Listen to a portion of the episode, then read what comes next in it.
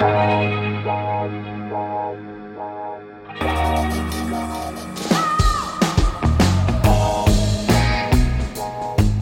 à lire, un podcast de Bernard Poirette.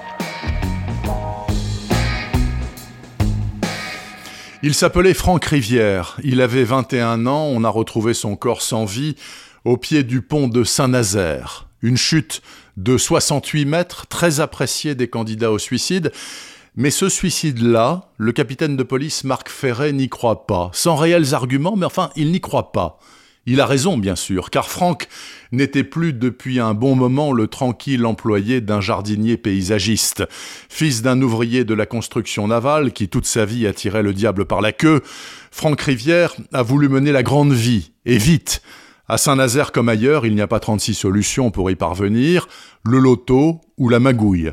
Alors va pour la magouille, en l'occurrence le convoyage de drogue par la route le long de l'arc atlantique. Ça paye très bien, mais ce n'est pas sans risque. Et là, je ne parle pas des contrôles de gendarmerie. Ne vous fiez pas à cette histoire apparemment toute simple et presque ordinaire. Elle est beaucoup plus tordue qu'il n'y paraît. Elle est surtout sublimée par Emmanuel Grand, lui-même enfant de la région, qui nous entraîne dans une tragédie sociale que Balzac ou Simenon n'auraient pu renier.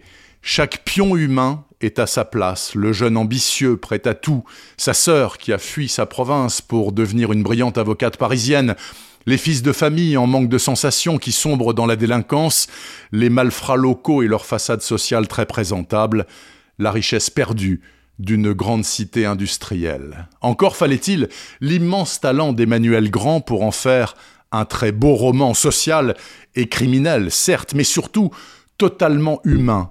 Pas un seul personnage artificiel, tous plus vrais que nature, les bons comme les méchants. Ça s'appelle Sur l'autre rive.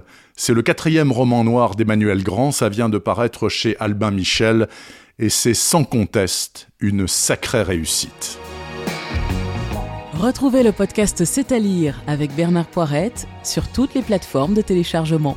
Et rendez-vous sur le site bernardpoirette.fr pour vous abonner à la newsletter et être informé dès qu'un nouvel épisode est publié.